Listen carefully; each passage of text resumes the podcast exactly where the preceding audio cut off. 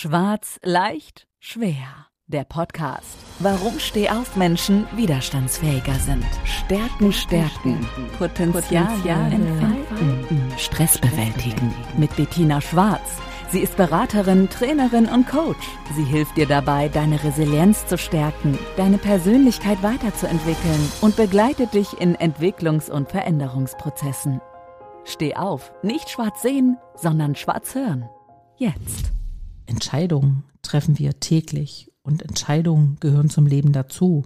Und ich möchte in der heutigen Podcast-Episode dir ein paar Gedanken, Impulse zu dem Thema Entscheidungen treffen geben und am Ende auch noch drei Tipps, wie es dir gelingen kann, in Zukunft Entscheidungen besser zu treffen.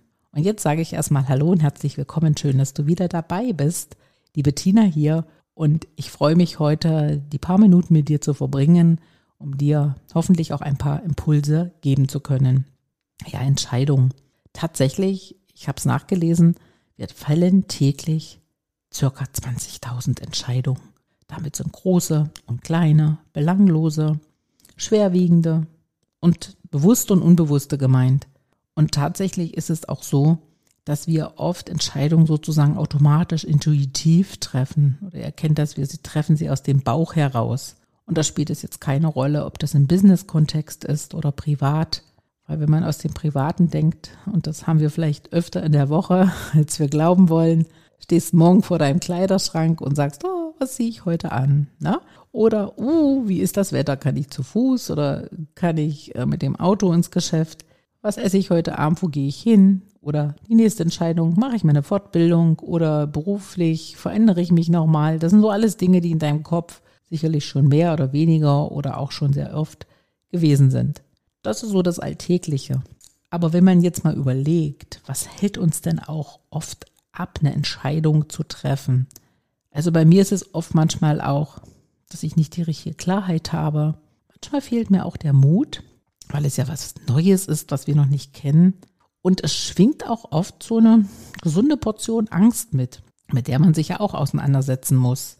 Und dann kommt mir wieder so der Gedanke, dass ich sage, naja, im Leben geht es mal vor, mal zurück, mal ist ein bisschen Stillstand, aber im Endeffekt entwickeln wir uns weiter. Wir wachsen und wir verändern uns. Und das nicht nur, weil wir größer oder älter werden, sondern selbst in unserem bestehenden Alltag nehmen wir das wahr, dass wir uns weiterentwickeln dürfen und dass wir uns manchmal auch verändern müssen.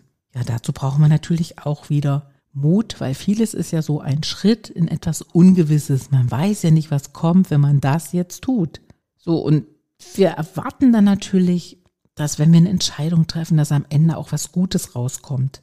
Und das kann uns manchmal auch schon behindern. Und dann kommt noch die Portion Angst dazu, weil man vielleicht in der Vergangenheit schon mal eine ähnliche Geschichte hat oder von jemand anders was gehört hat oder vielleicht es auch einfach schon mal einmal nicht geschafft hat. Und ganz ehrlich, das ist echt ein Kopfkino, was mitläuft. Und ich sage nicht, dass ich das nicht habe. Ich habe das auch heute oft noch, wo ich sage, hey, stopp, jetzt schau nach vorne und nicht zurück. Und wenn es einen Umweg gibt, dann akzeptiere ich den auch. Hauptsache, ich habe eine gute Entscheidung getroffen, die ich auch gern nochmal neu treffen oder anders treffen darf. Aber es stehen uns wirklich immer so drei, also bei mir sind so drei Sachen, die mir im Weg stehen. Einmal, ich denke zu wenig in Lösungen. Also ich habe so ein manchmal so ein typisches Problemdenken. Ja, dann kann es, und das habe ich bei mir genau auch schon so erlebt, auch so dieses hm, Tick Selbstvertrauen, was du dann auf einmal nicht mehr hast, was dir fehlt. Und es kommen oft diese Ängste oder Blockaden, die du so im Kopf hast, mit und die habe ich dann auch schon oft erleben müssen, dass die mir begegnet sind. Und das sind so für mich so die drei typischen Dinge, die ich bei Entscheidungen oft wahrnehme.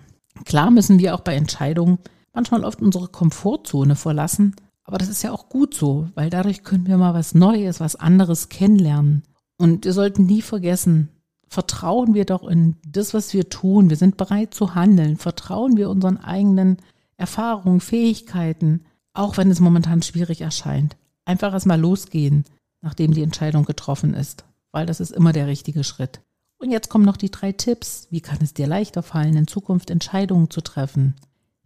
Das mache ich auch oft. Ich erstelle mir sozusagen eine, eine Liste des Für und Wider oder des Pro und Kontras. Ich schreibe das auf und wege dann ab, linke Seite, rechte Seite oder auch manchmal die Mitte.